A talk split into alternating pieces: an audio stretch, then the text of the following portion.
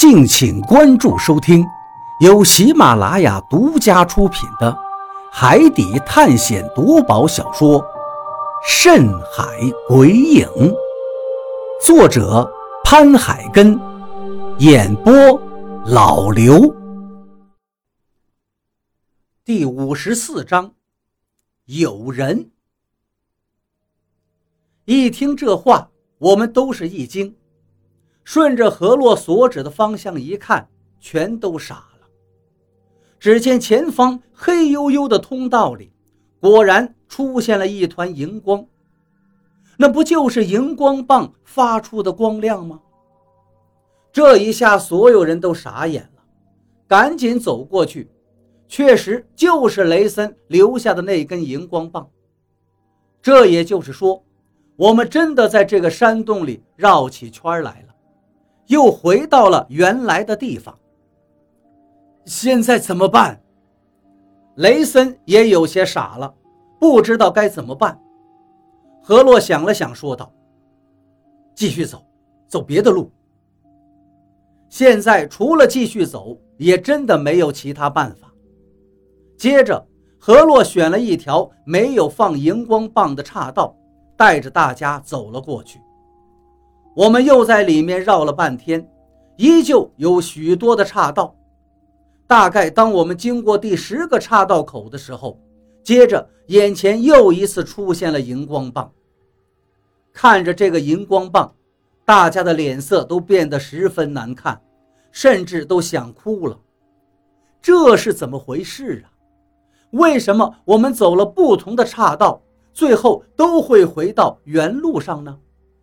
谁也想不明白这个山洞的构造究竟是怎么回事。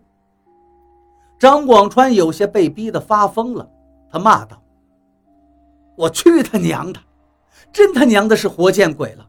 怎么又绕回来了？难道，难道我们遇上鬼打墙了？”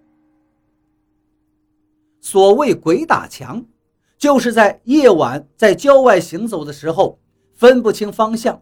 自我感知模糊，不知道该往何处走，所以总是在原地转圈这就是坊间说法里的鬼打墙。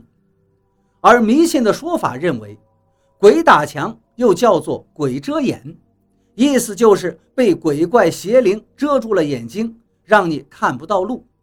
因为人一旦看不清路，就以为走的是直线，其实最后你会发现。你走的其实是一个大圆圈。不过，鬼打墙并不太可怕。遇到这种事情，只要不惊慌，就坐在原地，等到天亮，自然就过去了。可是这里是山洞，不管是天亮还是夜晚，里面都是漆黑一片，所以所谓的在原地等待的办法，在这儿是根本行不通的。这时，连何洛也没了主意。继续走吧，可我们已经试过好几次了，根本走不出去。无论怎么走，最后都会绕回到原路上。原地等待吧，估计等到死也不会改变。怎么办？大家大眼瞪小眼，你看看我，我看看你，一时之间，没有一个人能想出办法来。就在大家一筹莫展的时候，我突然看到前方的一根荧光棒的光亮旁边有一个黑影，而且借着荧光棒的光亮，我隐隐约约觉得那个黑影像是一个人站在那儿。在这种环境下，竟然看到了一个人，这真把我吓了一跳，心里猛地一揪。我指着前方那个地方惊叫道：“是谁？”突然被我这么一声冷喝，大家也都是吓了一跳，纷纷问我：“怎么了？”我立即指着前方那个黑影对大家说道：“那那好像是有一个人。”有人，所有人都被吓到了，赶紧朝我所指的方向看过去，接着。他们也都慌了。那是什么呀？此时大家都看到了那个黑影，只是并不敢确定那到底是什么东西。只见那团黑影一动不动地站在那儿，对我刚才的喝问丝毫没有反应，就跟没听见似的。这时，何洛悠悠地说道：“那确实像是一个人。啊，那会是谁呀？”大家面面相觑，一股诡异的感觉瞬间笼罩住了我们。这种感觉太不好了，太诡异了，让人心里极不舒服，只觉得瘆得慌。这是什么地方？这可是荒岛上的人们所说的亡灵洞啊！这山洞里可是吊死着无数的亡魂，他们可都是在这个洞里等着找替死鬼呢。在这样的地方，除了我们。还会有什么活人呢？可如果不是人，那又会是什么？再加上我们又在这儿已经绕了大半天，好像遇到了鬼打墙似的。这种情形下，谁能不害怕呢？若不是我们所处的环境幽暗，看不清楚的话，我估计现在每个人的额头上都是冷汗。是谁在那里？雷森也喝问了一声，同时他跟手下的几个人已经端起了枪，把枪口对准了那个黑影。气氛顿时变得极为紧张了，估计一旦情况不对，他们随时都会开火。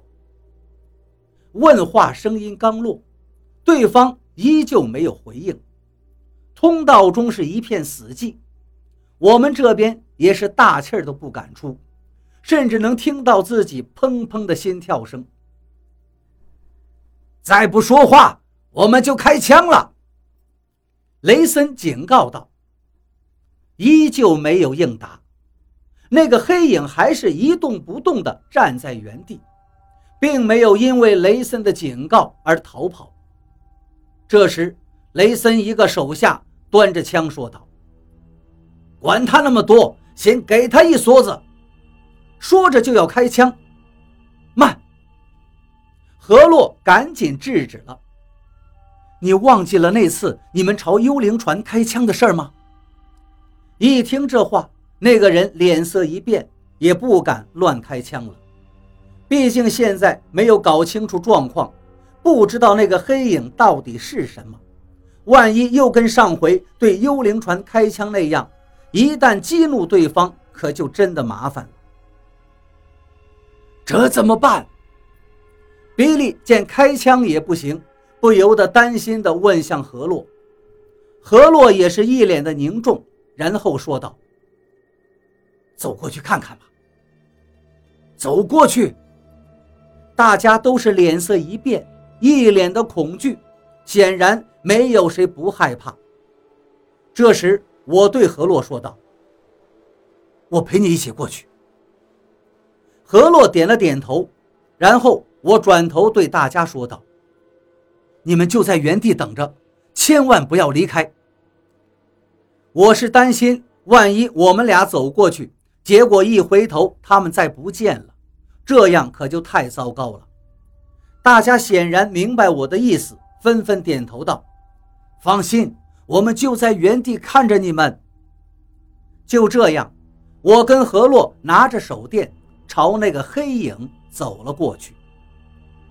我们离那个黑影的距离也就一百多米的样子，所以很快就接近了他。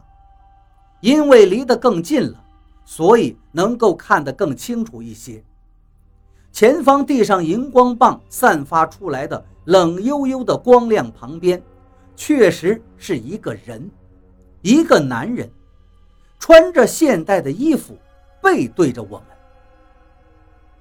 你是谁？我们站在离他不到三米的距离停了下来。那个人好像听到了我们的脚步声，他慢慢的回头看向了我们，然后冷冰冰的答道：“是我。”